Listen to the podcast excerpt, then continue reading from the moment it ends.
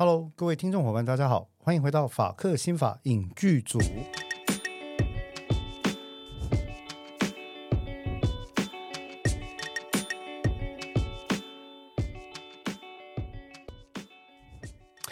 Hello，呃，各位伙伴，欢迎回到我们法克新法影剧组哈。那也非常的开心，我是共同主持人志豪律师，我是邓作家，邓作家哈。那各位有发现，我们今天呢，这个这个镜面的呈现，对啊，有镜面，因为现在我们有 YT、YouTube 哦，有土博的这个频道了。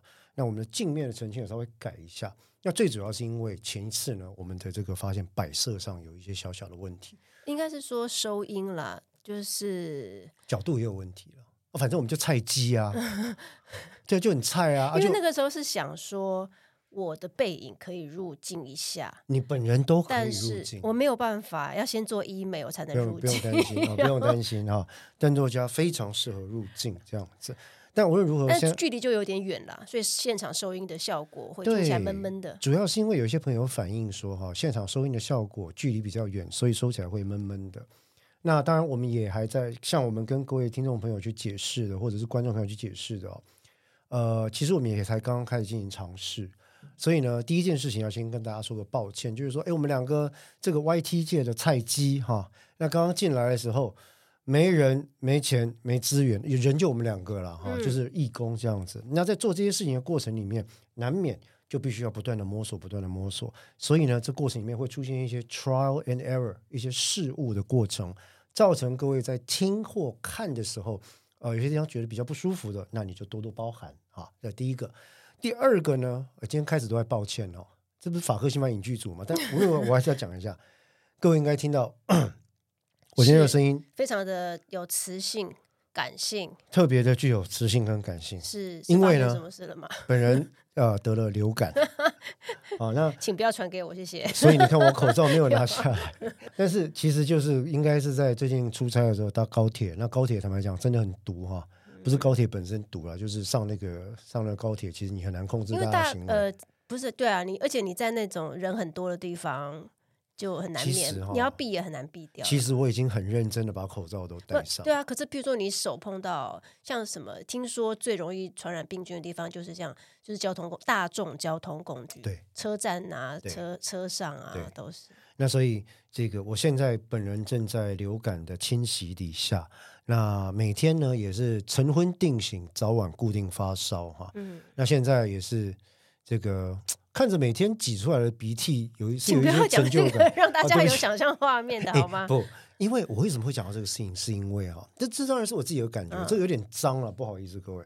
但是因为你知道，网络上有一种 ASMR 的影片，是去用那个近距离的镜头啊，去照哈那个那个化妆师怎么样把人的那个脓包挤出来，或者把那个鼻子上的粉刺挤出来，那个那个那个影片，然后反而出乎意料的。点阅数跟去看的人都非常的多，我我只能说这不是我的菜。其实 我喜欢的不是这一类的，其实这也不是我的菜。但是我在猜那种 cleansing 涤净的感觉、洗净的感觉，有疗愈效果，可能会有某种疗愈效果。但是呢，这个完全是题外话。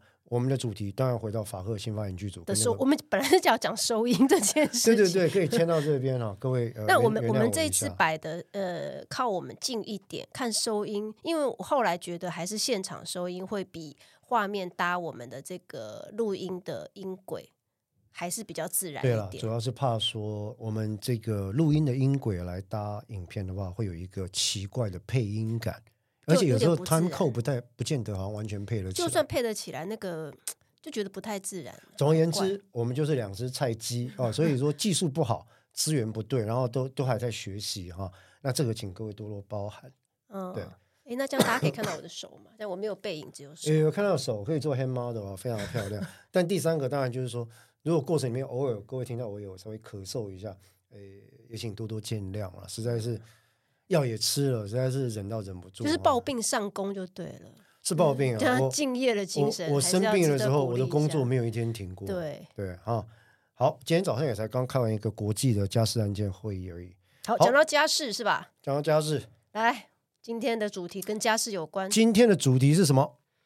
无人岛上的 Diva，哎，有上吗？无人岛的 Diva，无人岛的 Diva，一个韩剧，一个韩剧，然后女主角是大家都觉得很可爱、很喜欢的朴恩斌。蒲文斌哦，所以也就是《非常律师禹英禑》的女主角，是她真的很适合演这个类型的角色。其实她还有另外一部片非常好看。啊，那个棒球的，对，嗯，我忘了她名字叫什么，哎，我也忘了，四个字。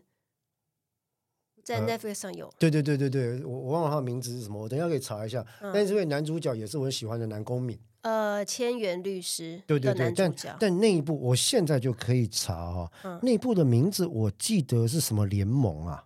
好像没有联盟这两个字，完全没有吗？二 B 都没有吗？你这样讲我会有点不太确定。好，那我来现在讲一下朴恩斌好了。对对对，我觉得他很。他在无人岛的 Diva 里面，这个女女主的人设哈，这个这个角角色设定跟于英武，我要说他们有一点点类似的共同的特质，就是她有一种我的形容是这样，晨间剧女主女主的感觉，就是积极向上、阳光，那但是又有点不谙世事，所以她在禹英禑的设定是她是有那个呃。自闭嘛，自闭症。对，对，ASD。对，那在 Diva 这边呢，他的设定是他与世隔绝了十五年，在回来社会的时候，他是以与世隔绝十五年这样子的比较纯净的心灵回到这个。所以是小龙女吗？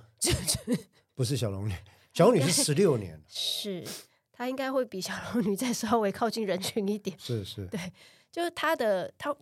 他制造一个时空上的呃隔绝之后，会再回来这个社会，他就会变成有一种呃纯净感，就维.对维持那种还在国中生的那种纯净感。所以我要讲的是他这个角色设定了。那因为他的蒲文斌的感觉就很适合演这种纯净感的晨间剧女主角的的的的这种设定。某程度来讲，我同意，但这个也可能是他日后演技的一个包袱或者一个负担了哈。嗯，然后刚刚我们讨论的那部戏呢，嗯、它叫做《金牌救援》。哎，还真的 连二 B 都没有，连二 B 都没有。但是我想要金牌，因为我一直记得他跟啤酒有关系，名字跟啤酒有关系哈。哦、但是那部片非常好看，而且合家嫌疑，是因为他在讲一个专业的运动专业经理人，他怎么样进入一个球团。嗯改变他们的行政跟这个训练体系，然后把球团成绩给提振上来。不过他在里面演的就没有那么像呃晨间剧女主角，感觉还是很坚坚毅啦，但是没有那么。你有看吗？没看完，不好意思。哦，但是实际上我有看，哦、可以可以看一下哈。但无论如何呢，是不是请我们邓作家先跟我们讲一下，我们这个无人岛没有上嘛？无人岛的 Diva，嗯，它的一个大概的一个故事大纲。你刚刚有提到一个国中生跑去无人岛嘛？对，为什么跑去无人岛？好，他是为了逃离家暴。家暴，对，这个也是我们今天要讲的主题。那其实 Diva 他，我认为他有三大主主线故事的的主轴。第一个就是跟家庭的关系，因为他们其实男女主角都是家暴的孩子。家暴家庭下的孩子，嗯，好，然后这是一个线。第二个线，我认为就是追梦，就是他呃十五年被找到之后，那如何还是继续完成他的歌手梦？嗯、那这个歌手梦的过程当中，当然旁边很多人帮他，譬如说呃他喜欢的那个偶像歌手叫做蓝珠，蓝尹蓝珠，对，尹蓝珠啊，他们叫蓝珠姐。嗯，那跟尹蓝珠。这个他到后本来是很红嘛，后来变得过气。两个人一起怎么样在，在在呃在歌坛上闯出自己各自的一片天这样子了。但尹尹南珠后来没有了，他后来变幕后嘛，对不对？呃，变 producer。对对对，对变 producer。但是就彼此应该说比应该说蓝尹兰珠帮他追梦，那那个女主角帮尹兰珠玩梦，完成他的梦想。对，对，应该可以这样讲，互相救赎啦。诶，其实这个我们邓作家因为是文青了哈，所以讲到这个剧情大纲，他就用一种非常的解构，然后 拆解的方式去讲。是吗？其实我讲的故事当中只是说哈，呃，本剧的女主角徐慕荷呢是一个国中生，嗯，因为种种因素呢，逃家之后，在一次船难当中坠海，结果飘到了无人岛，在上面生活了十五年之后，因为某一个企业的这个呃净滩活动而遭到拯救。救回来之后呢，他能否延续他原本当一个偶像歌手的梦想？嗯，然后这个发生的事件经过。哦，你讲的好清楚哦。大概是这样。我本来是要讲三大主线，不好意思。那因为我们就是有一个，你是文青嘛，我是律师，你是作家，我是律师，律师就是言简意赅就好了。因为我们的时间要算钱嘛。哎，是哈。好，开玩笑哈。呃，租租 studio 是要算钱了。是啊，好。那所以大概这个故事是这样啊。那你刚刚讲三大，我讲不要讲三大主轴，讲三大看点好了。嗯。第一个是追梦玩梦，第二个是家庭暴力事件啊，第三个是什么？呃，跟兄弟之间的感情发展，我觉得这感情发展有点浅了啦。这个他其实，在前五集、前六集吧，都在玩一个梗，到底三角恋吗？不是，是猜当初带他逃家的那个，帮他那个国中同班同学男那个男同学哦，因为十五年没有见了，那算是他的救命恩人。对，所以十五年后。他因为静探，你刚讲到静探，他是被一对兄弟发现，被被救了。对，之后他觉得这两个兄弟其中一个就是就很像他当年的那个救命，算算救命恩人嘛，就是带他逃家的那个同学。对对，其实这里面有一段，我想这不算暴雷了。当然我知道有些朋友对暴雷的定义非常严格，讲到剧情就爆，嗯，但是这个真的不是暴雷，因为它是背景。嗯，呃，在这个国中女生遭受家暴的情况底下，嗯。其实呢，他有一个同样也遭受家暴的同班同学。嗯，那这个同班同学呢，知道了他有当偶像的梦。嗯，那也来帮忙他。嗯，后来我觉得两个人有点相知相惜哈，嗯，帮他制作像 MV 啦，去投稿给尹兰珠的经纪公司啦等等。那最后这个同学其实有跟他讲说，我会用我一切的力量带你去完成这个梦想。于是他们两个人偷偷买了船票。嗯，用这个男孩子积攒下来的钱。上了船，结果在上船之后，嗯，呃，爸爸追来，嗯，爸爸追来，女生的爸爸追来，对，好，然后这个同学为了让这个徐慕禾圆成完了这个梦想，嗯，他就自己下船去挡，嗯，他的爸爸，嗯，好，然后就是被打啊，怎么样，让让徐慕和可以跑掉，嗯，那实际上还是阻止不了，就被追上来，所以徐慕禾才会坠船嘛，坠海嘛，嗯，好。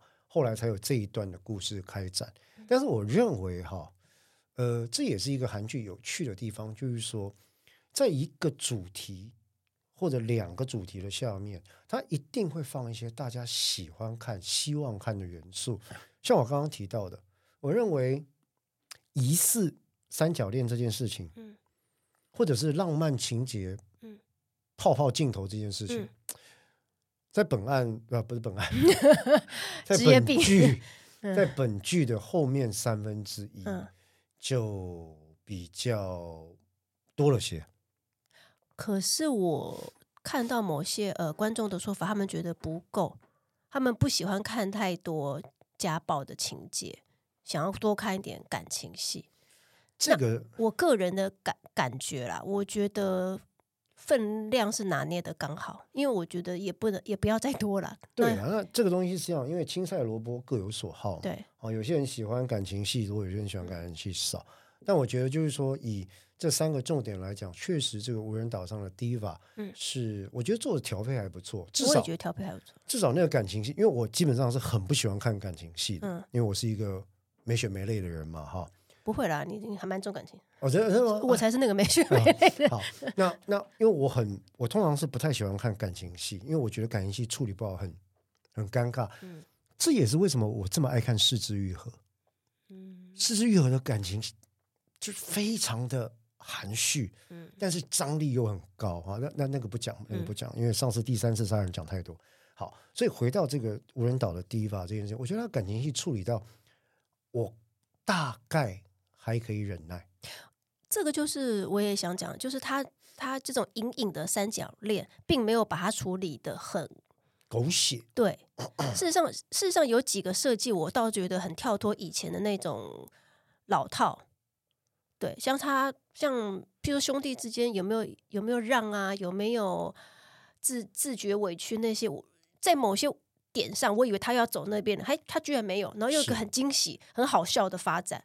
当场就让我想到了一首老歌，老歌，老老歌。郑中基预计要来台湾唱歌、开演唱会，里面有一首经典名曲，叫做什么呢？我还真的不知道。他跟提示二，他跟张学友哦，左右为难，对吗？你知道吗？那提示三，如果再加一个许志安，就变成什么歌呢？哎，有吗？甲乙丙丁。好，哦，以上猜歌结束啊，回到本哎，回到本题，对不起，回到本剧啊，就是说，其实我觉得他们在安排这个剧情的过程里面，这个我认为他还是还是往三角恋在走，但是并没有放进你刚刚讲那个老套，嗯。哦，不会变成好像大家在让来让去，或者导致一直误会重生，嗯，对，或者是自觉委屈或干嘛的。其实事实上，我觉得他哥哥的这个角色设计的很可爱，他把他弄得有点傲娇傲娇的。对，嗯，那其实这个是不错了，我觉得应该也是编剧的一个巧思了。他的前面的傲娇，跟他中间，我可以讲剧情嘛？哈，如果可以讲，呃，那个。邓作家自负文言泽哈，他讲剧情，他爆雷来。好，我要开始讲剧情了，所以如果还没有看的人，想要先看再来听，也是也是可以的。我我一定会讲到那个雷。哦，结局就是 Diva 从无人岛上回来了嘛？这不是，这第二集就开，第一集还是第二集？哦、第第二集。对，我要讲那个兄弟了。啊，那个哥哥的傲娇，他其实呃，对应他从大概第五、第六集吧，哎，还是第七集，我忘记他的过去被揭露之后。并没有让他变成呃人格上的一个很奇怪的转换，或者是呃因此而出现很大的愤怒，或者是改变他整个行为模式都没有，都没有。所以我觉得他这边处理的还不错，反而更立体了。我说他的个个性，也就是说他没有为了戏剧张力而舍弃原本合理的人设。对对，那你你会觉得对照他的那个小时候的那一段，反而觉得哦，很很。怎么讲？觉得反而觉得哥哥也蛮很令人心疼，对对对，其实很令人心疼。对，那这个故事哦，当然我们讲了这么多哈，其实这第一趴可以收个尾了。也就是说，其实这个剧本身呢，诶，我认为是相当值得一看。基本上来讲，呃，我是会带着我的孩子一起看。那在看的过程里面，我觉得很多时候是可以讲一些机会教育。当然，就感情的部分没什么好讲，但是第一个有关于家庭暴力的部分。第二个有关于，我觉得有一点很重要，追梦必须要付出的代价这件事情，在这个剧里面，我认为它有一部分的戏，这个剧情啊，其实很像我女儿跟我推荐的一部动漫，叫做《我推的孩子》。嗯，它道出了异能圈背后的辛酸、算计点、悲哀，以及你要做某件事情所必须付出的代价。嗯，当然他没有到我推的孩子那么黑暗跟呃剧情有点哦天马行空，但是我觉得 Diva 这个里面也讲的很坦白，对，很坦白，就是说呃，并不是一曲成名你就可以立刻有什么样的结果。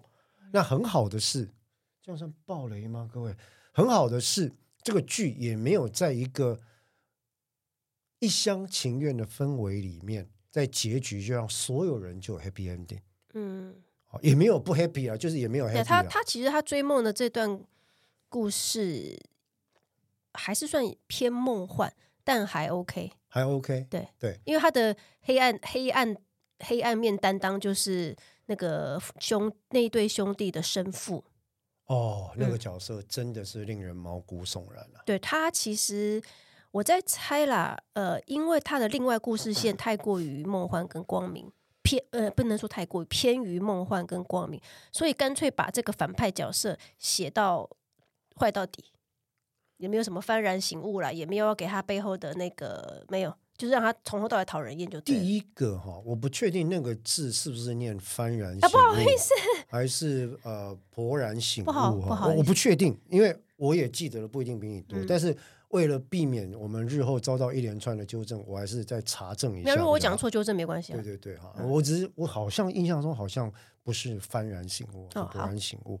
第二个哈，其实我不觉得，其实邓作家你应该知道，我办过很多的家事案件，跟家事转刑事的案件，也就是家暴的案件。坦白讲，在无人岛 Diva 里面所描绘的这位，呃。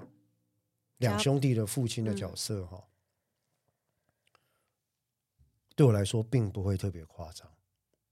就我所看过的案例，嗯，他并不是特别夸张的。真的就是从头到尾不觉得自己有什么问题，他觉得他在教养小孩、管教孩子。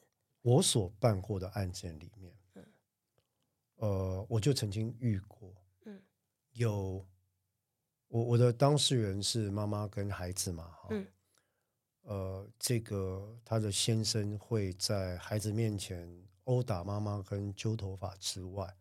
孩子上来劝的时候，他是会连孩子一起打，而且头有时候头发就撕一块下来，嗯，然后但听起来很心痛，然后在孩子面前就是可以把妈妈打到直接去撞到书架，书架整个折断这样子。嗯，所以我我要讲的是说，好，在这个剧里面你会以为它是戏，嗯，可是如果你比对我们生活中的事件，你会发现其实。戏剧里面的这个成分不一定比较戏剧化，有时候真实生活的东西更戏剧化。嗯，那在这里面呢，这位父亲其实用一种很可怕的手段，这个手段我认为，对家你知道，家庭暴力之所以可怕，哈，并不是仅仅它的一个暴力所带来的伤害，对身心的伤害本身，还有另外一个非常严重的问题是。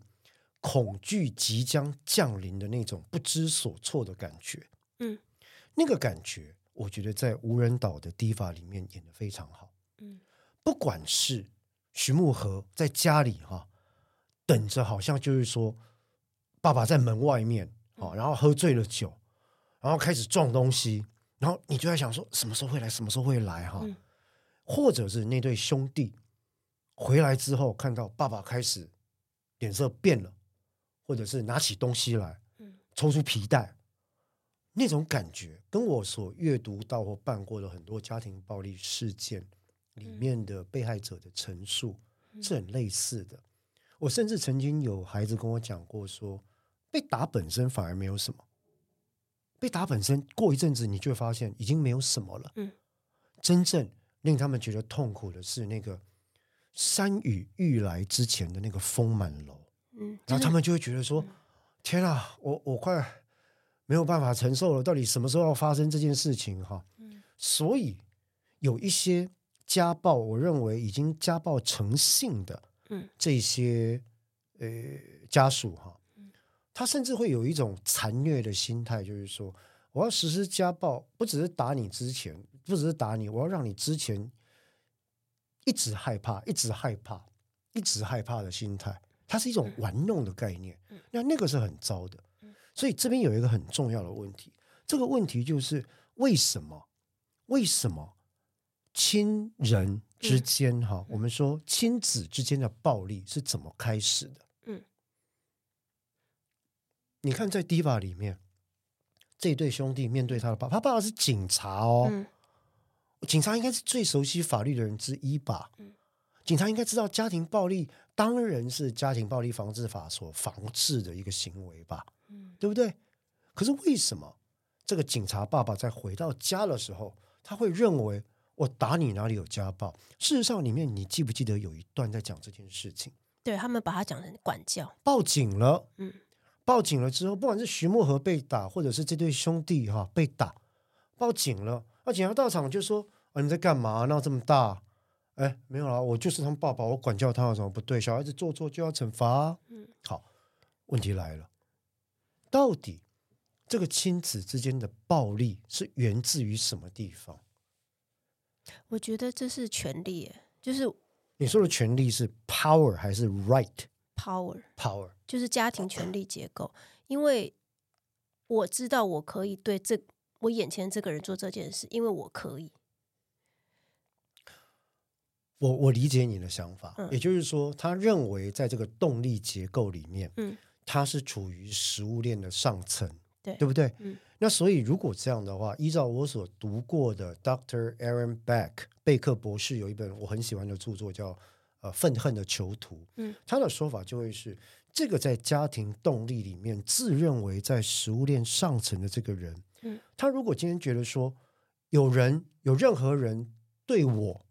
不尊重，或者是污蔑，或者我在外面承受了什么冤屈，基于我是这个家里的 provider，这个这个呃食物的提供者或者是经济支撑者的身份，我就有权利 do anything I want，嗯，让我觉得好一点，嗯，好，那这个 anything I want 就会包括说，呃，以言语啦，以肢体的方式啦，或者以这个所谓情绪虐待的方式进行各式各样的凌虐，嗯，那其实他就是把自己认为我有这个权利这样做，嗯，这是动力关系里面的情况，嗯。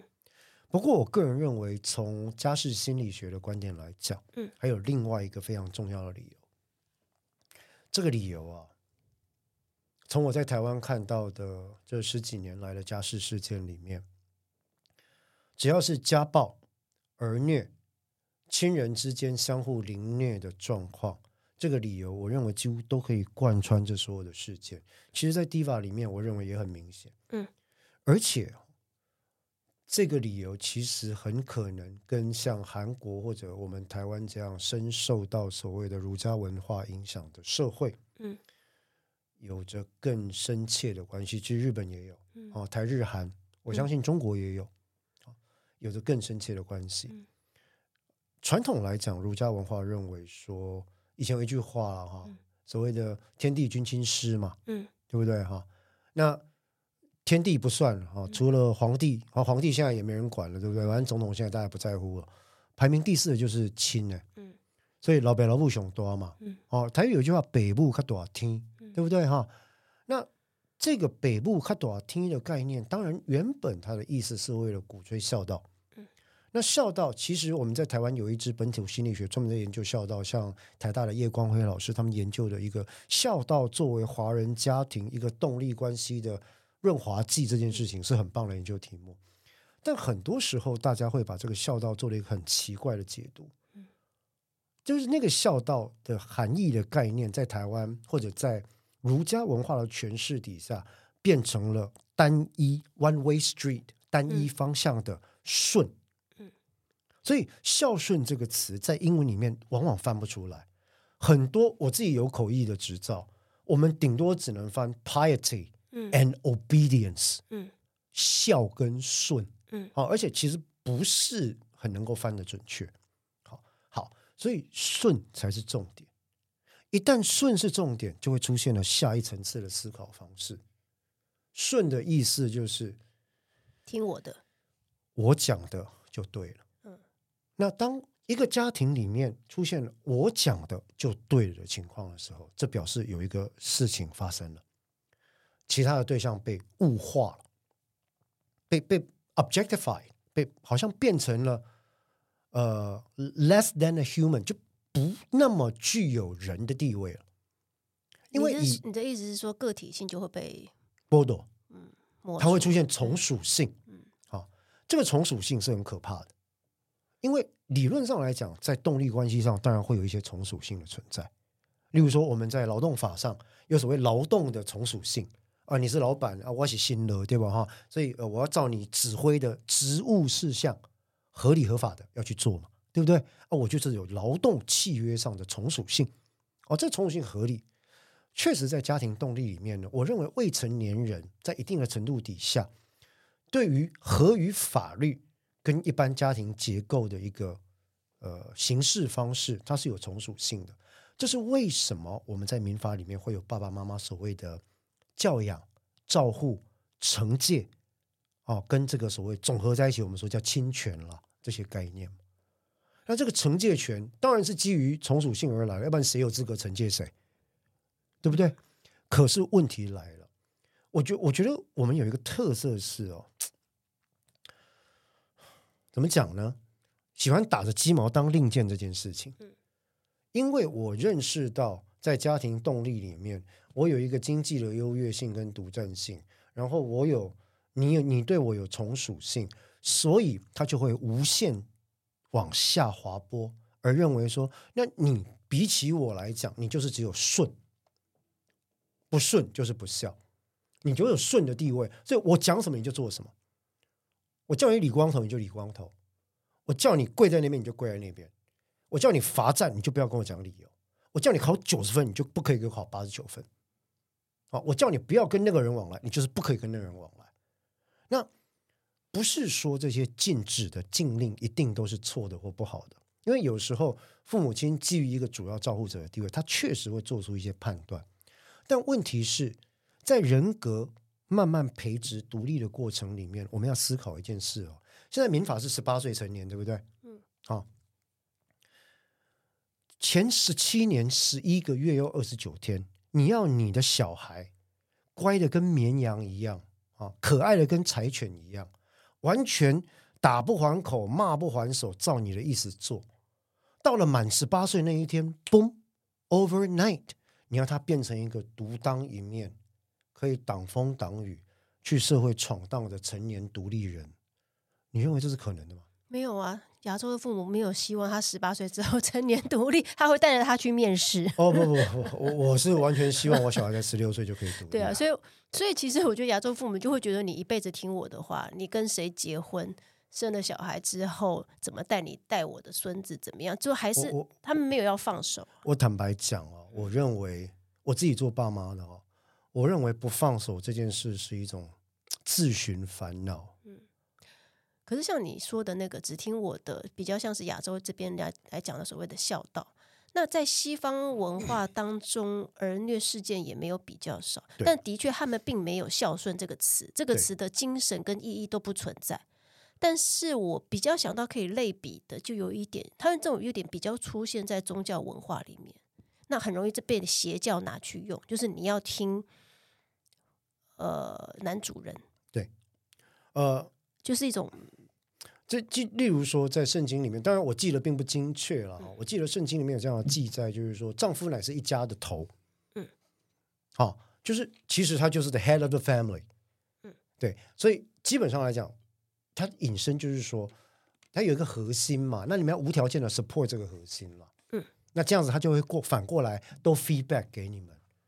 那这样的概念，并不是说他错，而是说很多人。其实很多绝大多数的原理、原则、概念、法律名词，它本身是中性的。一旦被误用，就会变成对。像刚刚我们在讲顺这件事情，我们在讲从属性这件事情，其实你应该要往。如果我们今天考虑是说，哎，虽然有这个从属性，但这从属性是暂时的，对不对？是过度的。这个从属性是为了养成一个目的是啊，有一天小孩要长大，要飞，要放他走。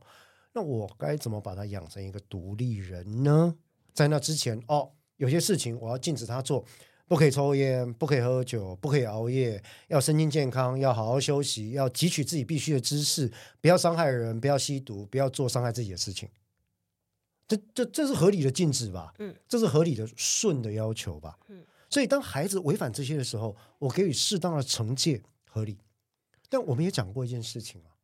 亲子之间的暴力就来自于对于惩戒权跟教养义务的误解。他以为我给那些为你好，你知不？嗯，啊，我这部炮你戏那也塞。我们常常在我们的乡土剧看到。对，好，但是问题是说呢，第一个了，以不正行为来阻止不正行为本身这件事情，在逻辑上，不管是道德逻辑或法律逻辑，它就有它的基础的问题。嗯，第二个了，这种做法根本不能达成效果。因为流行在小孩界最常见的一句话就是“不要紧啊，啊你也老啊，我也多啊”。在 Diva 里面也在讲这件事情啊，嗯，对不对？哎，这样算会讲到暴雷的部分吧？应该说哈，后续后续哈，有一个剧情是演到小时候他们不是很惨吗？嗯，哎，兄弟，我在讲兄弟这一对兄弟了哈。长大之后，因缘巧合之下，兄弟其中的一人设法。追踪回去，找到了爸爸现在的住所。我想要问一个跟你这个这段剧情有关的问题，但是我觉得我们要留到下集。小米，已经时间到了吗？哇，好好。那总而言之，我觉得我们至少我们这个上集讨论了两个很重要的概念，是、嗯、不是、啊？其实上应该说是一个很重要的概念：亲子暴力的源头来自于什么地方？嗯、我们讨论到孝跟顺的关系。我们讨论到所谓的物化的概念，我们讨论到教养权、惩戒权的概念，我们讨论到有一些为什么有一些概念出现之后会无限的出现滑坡效应，一直往下滑。那至于邓作家要问我们什么问题呢？请不要制造悬念，搞不好一下一集一开场哦，是个好无聊的问题。我们就来留在 下集再来判断。好，好，那我们的这个法克新法影剧组呢，这一集有关于无人岛的 Diva，嗯，上集我们就先聊到这边。那当然。欢迎各位那个叫该怎么说啊？订阅、按赞、分享、小铃铛啊，小铃铛这样子。因为各位知道外地很难做，而且我们这种节目，我先不让你垮，你知道吧？不会啦，你不要这样想，搞不好的明年、啊、明年此时你就可以参加走中奖。哦嗯、不用，我本人已经很走中，不用再走中奖给我了哈。啊，我要讲的是说，虽然公博下面两个地垮，但是垮的东西非常的有这个非非常好的知识水准的朋友。嗯，是。好，那我们今天的这个法科新法影剧组呢，就到这边。如果希望了解更多有关于司法心理学、法律常识或者是影剧方面的概念，影剧不是概念，影剧方面的讨论，嗯，的朋友们也欢迎。感冒太严重了，感冒太严重了，天啊，头昏了。欢迎跟身边的朋友跟家人推荐我们的频道。你知道吗？我上次去，啊，这最后一句话了，不好意思，我话真的很多。我上次去参加一个那个。老师的训练场，嗯、我说我会被扣去帮老师们做训练。嗯、那这次我去讲的是那个影剧媒体试读跟法治教育这件事情，嗯、那就当然就用了我们自己的 podcast 做一个材料。嗯、然后我很高兴听到有好几个老师，他结束之后来说：“哎，黄律师，黄律师，你知道吗？我们都用你的 podcast 啊，会做我们的公民课或者是法治教育的教材。”天哪，那我不能乱讲话了。然后呢，就有人会嫌说，唯一有个缺点就是学生觉得你们讲的有些东西太严肃，所以你应该要乱讲话。好，我们今天的法科新法演剧组无人岛的第一把上集先到这边，欢迎各位观众继续追听下集，拜拜，拜拜。